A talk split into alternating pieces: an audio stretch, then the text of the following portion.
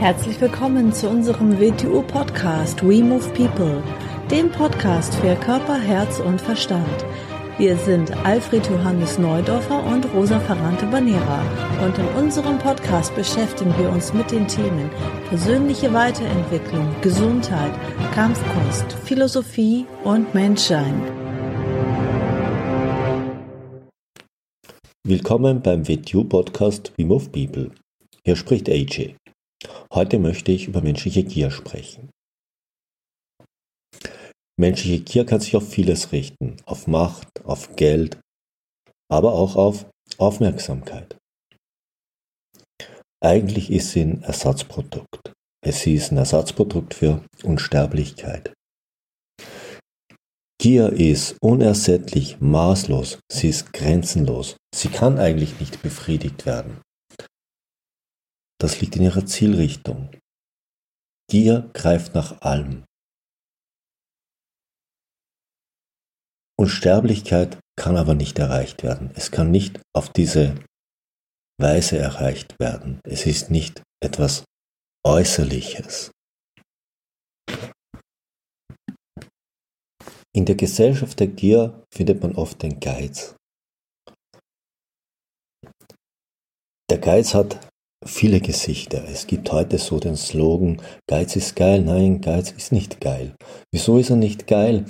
Denn geizig sein heißt, dass ich nicht den Gegenwert bereit bin einzubringen. Ich möchte mir etwas erschleichen. Ich möchte etwas Wertvolles unter dem Wert haben. Geiz ist nicht geil. Und Geiz und Gier widersprechen der Natur. Es ist eigentlich eine Krankheit. Es ist eine Krankheit wie Krebs. Die Gier. Sie wuchert. Es ist also zielloses Streben nach wucherndem Wachstum. Auch die Natur kennt Wachstum. Aber wie das Wort Wachstum schon ausdrückt, es wächst.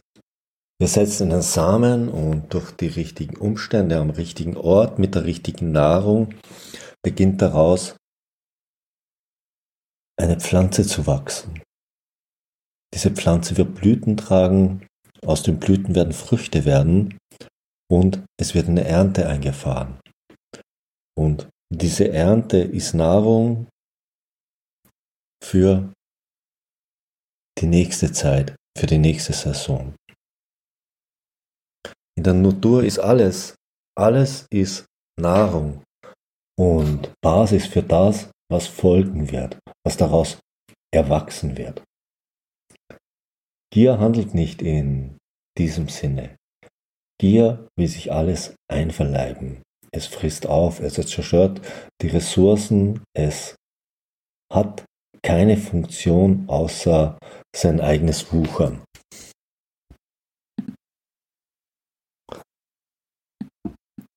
Erfüllung und Gier. Das eine führt nicht zum anderen.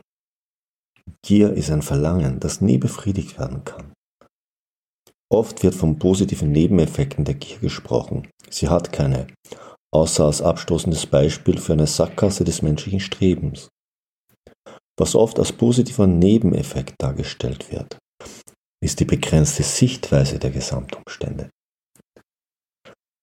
Wenn man nur die mittel- und langfristigen Folgen von Gier betrachtet. Oder die Folgen, die meist auf die Allgemeinheit abgewälzt werden, dann gibt es keine positiven Nebeneffekte. Von den durch sie vernichteten und verhinderten Alternativen und Potenzialen wollen wir lieber gar nicht reden. Das Schlimme ist nicht nur, dass es materielle Möglichkeiten vernichtet, das Schlimme ist, dass sie die menschlichen Entfaltungsmöglichkeiten vernichtet. Und welcher Teil im Menschen sucht denn nun Befriedigung mit seiner Gier? Es ist dieses, es ist dieses kleine, aufgeblähte, fragmentierte Ich.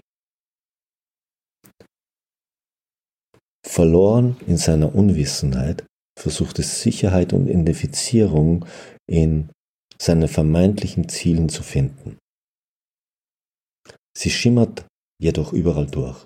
Alles, was ein Mensch tut, denkt, plant, trägt ihren Geschmack. Es ist der Geschmack des totalen Egoismus.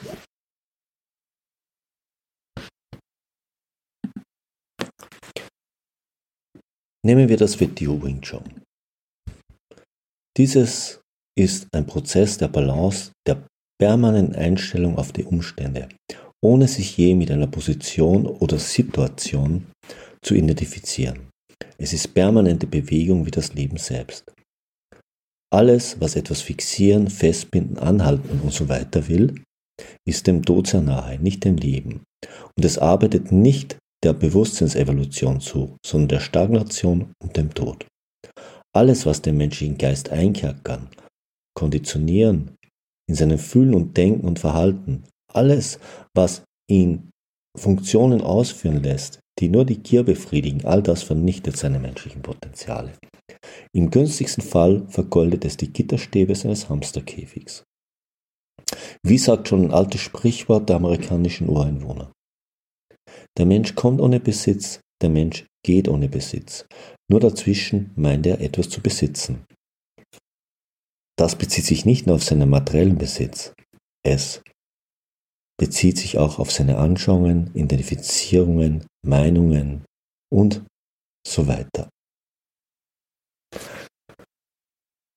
Das heißt aber nicht, dass Erfolg und Strebsamkeit der Natur zuwiderläuft. Nein, die Evolution selbst ist ein Erfolgspfad.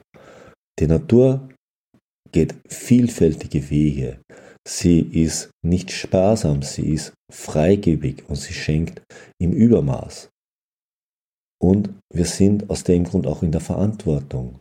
Jeder von uns ist einzigartig und hat Potenziale mitgebracht, die er entfalten, aktivieren muss und in die Menschheit einbringen muss, in sein eigenes Leben einbringen muss und in die Allgemeinheit einbringen muss. Dazu ist er in der Pflicht. Und das ist für mich Erfolg.